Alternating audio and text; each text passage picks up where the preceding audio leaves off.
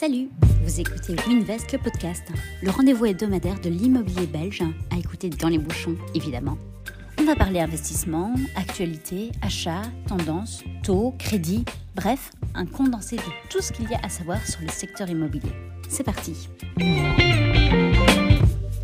Pour vendre sa maison ou son appartement, vous devez disposer de plusieurs documents et vous assurer que votre bien soit en règle à tous les niveaux. Si ce volet administratif d'une transaction immobilière peut sembler fastidieux, il ne doit pas être négligé, car si le notaire prend en charge une partie des démarches, notamment ce qui concerne le cadastre ou les éventuelles hypothèques qui grèveraient le bien, le propriétaire vendeur ou son représentant agent immobilier est également mis à contribution. Et mieux faut s'y prendre à temps pour réunir la multitude de documents, certificats et autres attestations obligatoires. Et pour faire le tour de l'ensemble de ces documents, savoir où les collecter et quand il est nécessaire de les présenter, j'accueille aujourd'hui ma collègue Lydia. Hello Lydia, bienvenue sur le podcast. Hello Laurie, merci. Alors, euh, pour se mettre en jambe, est-ce que tu peux déjà commencer par te présenter Qui tu es, ce que tu fais, en quoi consiste ton job, etc. Euh, ben écoute, euh, je suis assistante euh, juridique, donc Mhm. je m'occupe de récupérer tous les documents utiles pour la mise en vente des biens. D'accord. ici dans le département de l'existant. Là où la plupart des gens trouvent que c'est un volet assez fastidieux, toi, tu en as fait ta spécialité. Bon, on va on va passer en revue l'ensemble de- des documents et du coup, euh, pour avoir à chaque fois le petit euh, le petit complément d'information, sa fonction, chez qui il doit être collecté, euh, les délais pour les obtenir, voire même les les risques encourus en cas de manquement. Du coup, c'est parti. On démarre par le titre de propriété. C'est quoi du coup? À quoi ça sert hein? Eh bien en fait c'est euh, l'acte d'achat en fait de, du vendeur donc qui va mettre en vente Mhm. euh, le, le bien euh, qu'il a signé chez son notaire. Donc c'est un peu la preuve euh, c'est la preuve que lui est bien le propriétaire de ce bien-là. D'accord. Donc quand lui-même a acheté le bien, il a reçu ce document euh, auprès de son notaire. Voilà. Il avait signé avec euh, le, le vendeur de l'époque. Mhm. Lui, il avait signé sur donc sur l'acte et le notaire a acté tout ça. Et donc ça, ça prouve qu'il est bien propriétaire et qu'il a le droit donc de le de le remettre en vente. D'accord. Et c'est qui qui dispose du coup de ce document? C'est lui-même ou c'est son notaire précédent ou c'est les deux? Oui, alors normalement lui il l'a. Il a de toute façon un original Mhm. et euh, le notaire qui avait donc acté ça euh, a aussi normalement un, un allez une copie. Mhm. Euh, mais souvent maintenant, ces documents sont disponibles aussi sur des plateformes en ligne comme MyMinFin, donc le propriétaire peut le retrouver assez facilement. Ce sont des copies hein, scannées, mais voilà. Donc en général, oui, c'est le propriétaire qui a ça. Ok, d'accord. Et du coup, qu'est-ce qui se passe si jamais euh, il ne dispose pas de ce document? Euh, Imaginons que c'est une maison, par exemple, que j'ai que j'ai héritée ou que je suis particulièrement bordélique et je ne retrouve pas. Euh, une copie suffit? Si le propriétaire l'a plus, euh, c'est le notaire en fait euh, qui que le vendeur a choisi pour sa vente ici, Mhm. euh, qui va devoir en faire la recherche auprès du bureau d'enregistrement. D'accord. Ce sera une recherche payante. D'accord. Euh, maintenant, euh, le notaire actuel pourrait toujours demander une copie de cet acte au notaire de l'époque qui Mhm. avait euh, qui avait fait la vente, ou bien si c'était lui-même recherché dans ses archives. Mhm. Euh, mais sinon, oui, c'est une recherche euh, qui doit être faite. Ok, d'accord. Bon, il y a, il y a toujours des solutions. oui, donc, oui, euh, bien sûr, ça se retrouve, mais euh, voilà, c'est un peu plus compliqué, mais ça se Et retrouve. parfois payant, comme tu le disais. Et payant, ouais. Ok, d'accord. Et euh, tiens, à partir de quel moment il va être de- demandé dans le cadre d'une vente ce, ce titre de propriété? Alors ça, c'est dès la mise en vente, parce que c'est vraiment la preuve, pour nous, agents immobiliers, c'est vraiment la preuve Qu'on a le droit de commercialiser oui, le bien, en fait. que hein. ce, ce vendeur a le droit de commercialiser ce bien et que c'est pas euh, quelqu'un euh, qui n'est pas propriétaire qui Oui, donc moi, je pourrais pas mettre en vente ton appartement. Voilà. D'accord. Ok, euh, on passe au deuxième document qui sont les renseignements urbanistiques. Euh, Qu'est-ce que c'est du coup? Alors c'est euh, un document long et euh, de plusieurs pages, on va dire, qui reprend pas mal de choses donc sur la sur euh, la situation urbanistique du bien qu'on met en vente. Ça reprend la destination urbanistique du bien, donc si c'est un logement, un commerce, un bureau, Ok. Euh, ça reprend les affectations, donc euh, son utilisation, qu'est-ce qu'il en est, qu'est-ce qu'on en fait de ce bien, Mhm. euh, les éventuelles infractions qu'il y a sur le bien, euh, s'il y a des plans d'expropriation, euh, des mesures de protection du patrimoine, euh, si c'est une façade classée par exemple, si c'est s'il y a eu des permis d'urbanisme qui ont été faits sur l'immeuble. Allez, imaginons c'est un appartement, si même sur l'immeuble il y a eu des permis ou sur des biens dans l'immeuble. Mhm. Voilà, des choses comme ça. Et ça reprend vraiment La carte d'identité finalement du, bien, j'imagine. Oui, c'est ça. Vraiment tous les, détails que la commune a en sa possession. Ok. Et du coup, c'est chez la, c'est chez la commune qu'il faut aller euh, ah, le chercher? tout à fait. donc c'est la commune euh, qui, qui a, enfin c'est le service donc de l'urbanisme à la commune qui, mhm. euh, qui établit ce document et qui nous transmet ces renseignements. Il sert à quoi concrètement ce document? En quoi c'est utile dans, dans le cadre d'une vente? Bah ici, oui, en général, c'est pour vraiment vérifier la destination urbanistique du bien qu'on mhm. met en vente.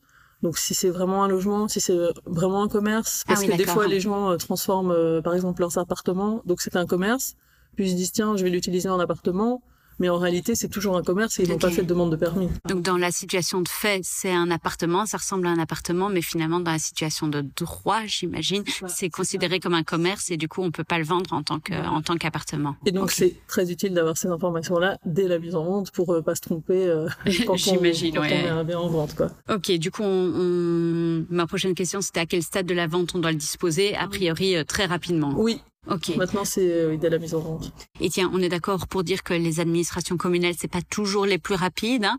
Euh, on doit compter euh, combien de temps entre finalement la requête et le fait de disposer des documents, disons dans le pire des, scénarios? Bon, alors en théorie, la commune a 30 jours mhm. pour nous délivrer ses renseignements et euh, 5 jours si c'est une demande urgente, donc si c'est dans le cadre d'une vente judiciaire.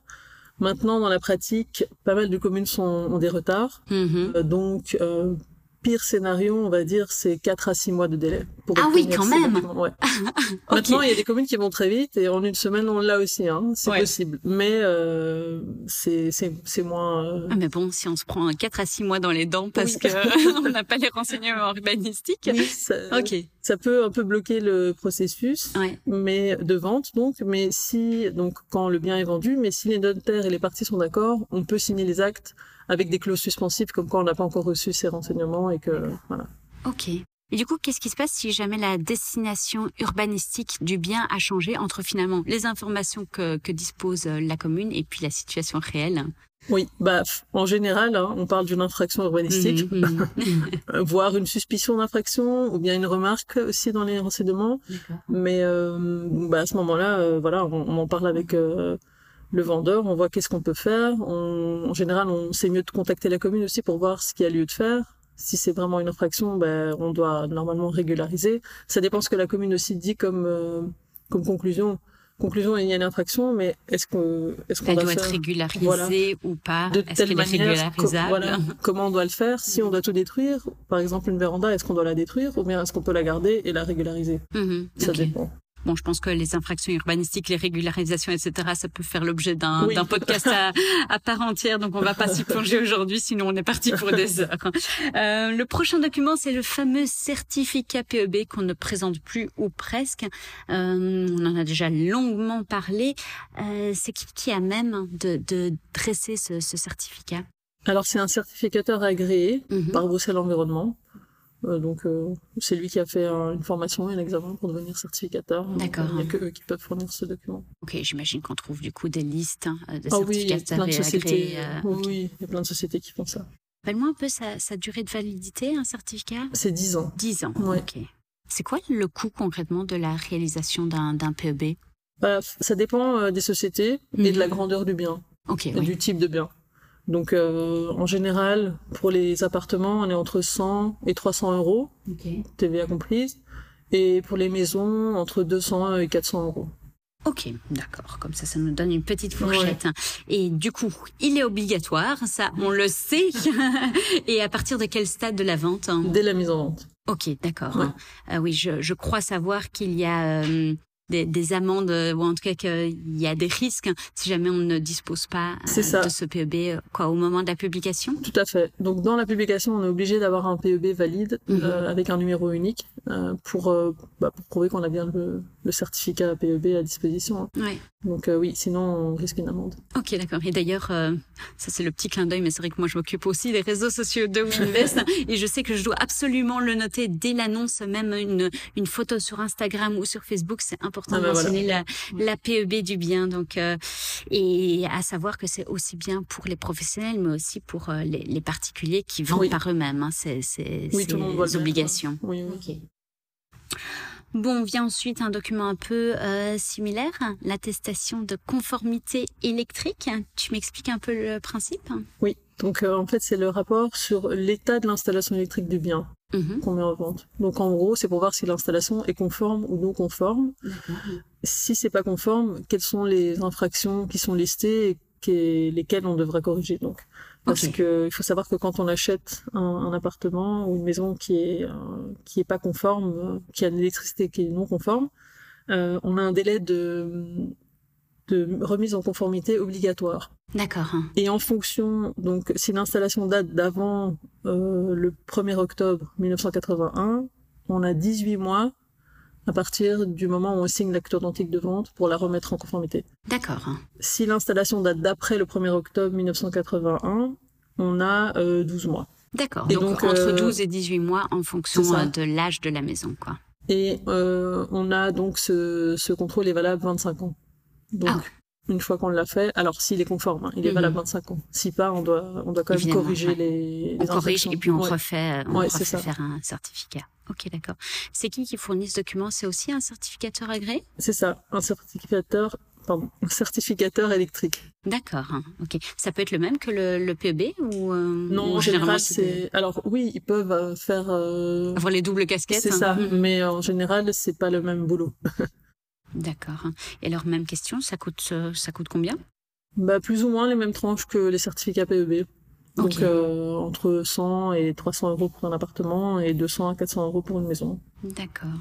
Et euh, il doit être aussi disponible dès l'annonce comme euh, comme le PEB Non, alors ce document, il est euh, obligatoire au plus tard pour la signature de l'acte authentique de vente, donc vraiment à la toute fin quand on signe son Mhm. acte. Mais euh, c'est toujours intéressant de l'avoir euh, à la mise en vente parce que comme ça, on déjà on a la liste. Si c'est non conforme, on a, on sait déjà ce qu'il faudra remettre en conformité et c'est utile pour le, le candidat acquéreur pour un peu évaluer ses frais si jamais il doit faire euh, les travaux. Donc remettre en conformité, ce sera intéressant pour lui quoi. Parfois, c'est juste euh, un plan qui manque, par exemple, un plan Mhm. électrique manquant. Euh, mais des fois, bon, c'est des installations, c'est des... Vétuste. Oui, ouais. euh, c'est c'est tous les fils qu'il faut changer, etc. Donc, euh, ouais. Ok, d'accord. Donc euh, oui, l'avoir le plus tôt possible, comme ça l'acquéreur n'achète pas euh, un chat dans un sac, Oui. comme on dit. c'est toujours mieux. Maintenant, Oui. ce n'est pas obligatoire. Mais c'est pas obligatoire. Bien noté. Euh, next one, l'attestation de pollution des sols. C'est quoi exactement Alors, c'est un document qui indique bah, si le, la parcelle est polluée ou pas. Donc la parcelle sur laquelle se situe l'appartement Voilà. ou la maison. Donc même si finalement j'achète un, un penthouse euh, qui est au cinquième étage euh, d'un immeuble, j'ai besoin de savoir Oui. euh, si le, le sol sur lequel se situe le rez-de-chaussée est pollué. Oui, oui, parce que si jamais il faut que la copropriété fasse quelque chose, c'est répercuté normalement sur tous les copropriétaires de l'immeuble. Ok. Donc, euh, D'accord. Chez qui on se rend pour disposer d'un pareil document? Alors, c'est auprès de l'IBGE. D'accord. On peut avoir un compte en ligne, c'est assez rapide. Mhm. Euh, on peut on fait un- enfin en général les notaires et les agents immobiliers ont des comptes en Mhm, ligne on mhm. fait une demande payante et euh, et voilà donc c'est assez euh, comment dire euh, Assez simple. Ouais. Et c'est quoi les, les délais pour les obtenir Là, si tu disais que c'était assez oui facile. c'est rapide bah, ça dépend je dirais des demandes et des parcelles entre guillemets mais euh, environ une semaine Ok, quelque chose comme ça mais des fois c'est le lendemain des fois c'est euh, peut-être un peu plus long Mhm. ça dépend Ok. Et du coup, globalement, on se connecte hein, sur les BGE, Oui. on tape l'adresse euh, exacte du bien et on reçoit finalement sa, cette attestation de, de, Oui, de, de pollution. donc on trouve sa parcelle normalement on doit avoir l'identifiant de la parcelle qu'on peut encoder et en même temps on vérifie si c'est la- bien la bonne adresse Mhm. et avec ça euh, on fait la demande donc oui c'est assez rapide et assez simple Et tiens, que tu parles de sol, je sais que depuis les inondations de 2021, il y a eu euh, une plus grande attention sur euh, sur les zones inondables. C'est aussi là sur cette attestation qu'on peut le retrouver ou pas? Alors non c'est un autre document effectivement ce qui est intéressant à avoir euh, on peut facilement euh, en faire la recherche sur un site qui s'appelle euh, Geodata Leaf Milieu. Bruxelles. Ça fait partie du site de l'IBGE, on va dire. Mhm. Et en fait, là-dessus, on a juste à taper son adresse, euh, rechercher, et hop, on, on tombe dessus et on voit si effectivement on est dans une zone qui est inondable ou pas, D'accord. faiblement, moyennement ou vraiment euh, très fort. Ok, d'accord. Donc j'imagine que c'est en fonction euh, du, du, niveau de couleur ou des trucs comme ça que euh, euh, on sait si on est à risque, fort à risque ou pas du tout à risque. C'est ça, c'est ça. D'accord. Du coup, dans la même lignée, on a l'attestation citerne mazout. Bon, comme son nom l'indique, j'imagine qu'on s'adresse qu'aux logements qui ont ce système de chauffage, donc euh, peut-être généralement plus en, en Wallonie qu'à Bruxelles, euh, puisqu'on est quand même plus souvent relié au gaz. Quoi que je te vois faire une moue, euh, ça arrive quand même de temps en temps. Si, oui, c'est vrai que c'est plutôt au gaz, mais on a quand même euh, des, des, fonctionnements mazout. Ok, d'accord. Donc on le retrouve. Et tu sais m'en dire, m'en dire plus malgré tout? À quoi ça sert ce, ce document? Mais ça sert à contrôler en fait l'état de cette citerne, donc à mazout, mm. euh, qui en effet c'est un c'est un comment dire un composant qui est assez dangereux on va dire donc euh, en tout cas bien polluant ouais. Et bien polluant aussi effectivement. Donc euh, donc oui ça ça sert à, à voir euh, l'état de cette citerne. Et euh, qu'elle soit bien contrôlée euh, quand il faut. Ok elle doit contrôler à, quel à quel moment c'est quoi? C'est une obligation de faire entretenir sa, citerne? Alors oui maintenant ça dépend des régions ça dépend du type de citerne à mazout euh, qu'on a ça dépend bah voilà de sa capacité s'il y a si elle elle est comment dire elle a un permis d'environnement ou pas si euh, voilà c'est vraiment en fonction au cas par cas au cas par cas. Mais en général je dirais que c'est annuel ou tous les trois ans d'accord. on fait ce, ce contrôle et tiens, ça me fait penser aussi qu'il y a des impositions pour entretenir quoi tous les deux ans sa citerne, sa chaudière au gaz, c'est exact. Et du coup, c'est aussi une attestation qui doit être mise à l'acquéreur. Hein. Alors ici, euh, petite euh, donc petite nuance, c'est que la citerne à mazout est reliée à une chaudière aussi. D'accord. Donc, comme tu dis, il y a une chaudière au gaz, tu as une chaudière à mazout aussi, mm-hmm. qui a une citerne à mazout du coup. Donc, si tu veux, on a une attestation de citerne à mazout, mais on a aussi un contrôle pour la chaudière mhm. euh, au qui, qui fait fonctionner euh, donc le chauffage dans, la, dans, la, maison ou dans, dans les appartements. Donc effectivement, euh, il faut entretenir ces, ces chaudières-là, et donc pour le gaz, c'est minimum tous les deux ans, et pour les chaudières en mazout, c'est minimum une fois par an. D'accord, ok, bien noté. Puis ensuite le DIU, qui est le dossier d'intervention ultérieure. tu m'expliques On retrouve quoi dans ce, dans ce dossier? C'est un dossier qui euh, est établi par le vendeur et qui mhm. reprend vraiment tous les travaux qui ont été faits dans le bien euh, depuis le 1er mai 2001 avant cette date, il n'y a pas d'obligation, mais à partir du, 1er mai 2001, euh, le vendeur a quand même l'obligation de, tout mettre dans une farde, par exemple. En mhm. général, c'est des, on classe juste, on met juste les factures, etc., les devis qu'on a eus, euh, et voilà. Et tout ça, ça, ça permet de, bah, déjà d'avoir une vue sur tout ce qui a été fait euh, dans le bien et de faire une passation sereine en fait comme ça le, nouvel acquéreur hein, il a une vue sur sur son bien et oui, c'est ça. C'est ce qu'il y a un plan. Ouais, ouais c'est un peu un inventaire de tout ce qu'il y a, euh, de tout ce qui a été fait, euh, des matériaux qui ont été utilisés, euh, de ce qui a été transformé. Enfin voilà, c'est vraiment utile. Et du coup, c'est la responsabilité du propriétaire de tenir à jour ce, ce dossier. Oui, tout à fait. Et à quel moment de la vente il va être demandé? Au moment de l'acte?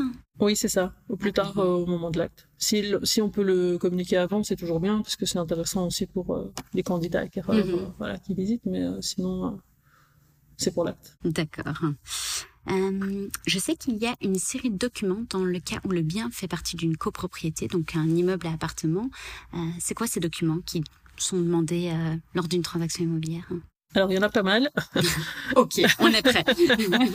Maintenant, euh, ils ont tous euh, allez, une fonction précise. Donc, mm. euh, ce qui est intéressant d'avoir, c'est l'acte de base. Okay. Donc euh, c'est toute la description de l'immeuble, euh, les quotités euh, qui ont été euh, attribuées à chaque appartement, etc. Euh, l'acte de base, donc il y a le règlement de copropriété qui fixe les droits et obligations de chaque copropriétaire. Mhm. Donc ça c'est aussi tout un, règlement complet qui, qui est intéressant aussi. Le règlement d'ordre intérieur, c'est le règlement sur la vie commune en copropriété. Et alors très important, quand on met en vente, c'est avoir les trois derniers euh, procès-verbaux des assemblées générales qui ont été faites. Du coup, a priori, les trois dernières années, puisque c'est obligatoire tous les ans C'est ça, trois dernières années. Euh, et avoir aussi les décomptes des deux dernières années, les décomptes du propriétaire, donc les consommations de son, de son appartement, si on veut. Et du coup, ça, c'est des choses qu'il faut de transmettre. Euh, voilà, donc ça, c'est dès la mise en vente. Euh, comme ça, ça permet de fournir toutes les informations utiles au candidat acquéreur, qu'on ait vraiment euh, qu'on n'ait pas de surprise. Si tu Mhm, veux, mhm. une fois que le bien, euh, qu'on a reçu une offre, que c'est vendu, ben hein, finalement, on n'avait pas cette, euh, ce PV d'a- d'assemblée générale, et en fait, euh, il y a une grosse décision qui a été prise par les, les copropriétaires.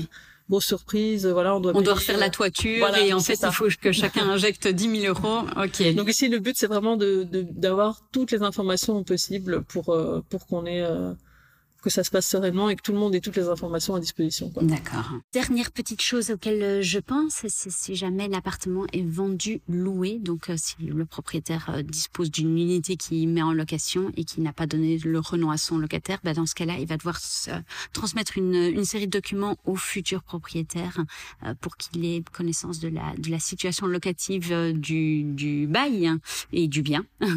Euh, c'est quoi les informations et les documents qu'il doit transmettre? Alors, bah, il doit avoir déjà la preuve d'enregistrement du contrat de bail, Mhm. s'il a été enregistré, euh, l'attestation du dépôt de la garantie locative, le contrat quoi de la garantie Mhm. locative, euh, l'état des lieux d'entrée qui a été signé par les deux parties, et ici euh, euh, le- la notification de la mise en vente qui a été envoyée au locataire. Donc ça veut dire que en fait le vendeur a l'obligation de prévenir son locataire qu'il va mettre le bien en vente. Mhm. Normalement, il doit le faire avant qu'il euh, qu'il le mette en vente pour l'avertir. Ok, d'accord. C'est devenu une obligation et donc euh, ça doit être envoyé par courrier normal et par courrier recommandé. J'ai l'impression qu'on a plus ou moins fait le tour. Je sais pas si tu vois des, des documents ou des formalités que j'aurais oubliées. Euh, bah, juste pour le, le droit de préemption qui est quand même euh, assez important. Ok, c'est quoi exactement le droit de préemption? Donc en fait, si tu veux, c'est un, un- une priorité qu'auraient certaines instances comme euh, la région Bruxelles-Capitale ou les communes par exemple pour pouvoir acheter le bien euh, qui est euh, qui est mis en vente. D'accord. Donc, certaines communes ou euh, certaines ou la région de Bruxelles-Capitale ont le droit de se positionner et d'acheter le bien euh, en priorité. C'est ça que tu veux dire Oui. Ok, Et d'accord. euh, en fait, euh, si tu veux, cette information, on peut la retrouver sur le site de Brugis. Le fameux, l'unique. Voilà. Donc en fait, on choisit voilà, qu'est-ce que je recherche, je mets je tape mon adresse, Mhm. je veux voir s'il y a un droit de préemption euh, sur ma parcelle. Mhm. Et là-dessus, on peut voir si oui ou non. Et alors, à ce moment-là, on peut quand même voir avec le notaire qu'est-ce qu'il faut faire. Euh, en général, il faut remplir un formulaire pour informer euh, de, la, de la vente, etc. Mais ça, c'est à voir avec le notaire. euh. Oui, j'imagine de nouveau au cas par cas. Donc, euh, Oui. si jamais euh, il n'y a pas de droit, on est bon, on peut ça, continuer. si jamais il y a un droit de préemption, bah on là, il faut. quand même avec le notaire euh, ce qu'il faut faire. Ok, d'accord. Bon, ben super clair et bien noté. Merci beaucoup Lydia pour toutes tes informations. Merci à toi. À bientôt. À bientôt. Vous l'aurez compris, la liste est longue quand il s'agit des formalités administratives pour vendre son bien immobilier. Mais sachez aussi qu'en travaillant avec Winvest, c'est notre équipe qui se charge de collecter l'ensemble de ces documents et constituer un dossier juridique parfaitement en ordre. Et oui, c'est aussi ça la face immergée du boulot d'agent immobilier. Voilà, c'est tout pour la minute autopromotion. Je vous glisse en documentation une fiche récapitulative ainsi que les différents sites qui ont été mentionnés par Lydia. Et quant à moi, je vous retrouve la semaine prochaine pour de nouveaux conseils.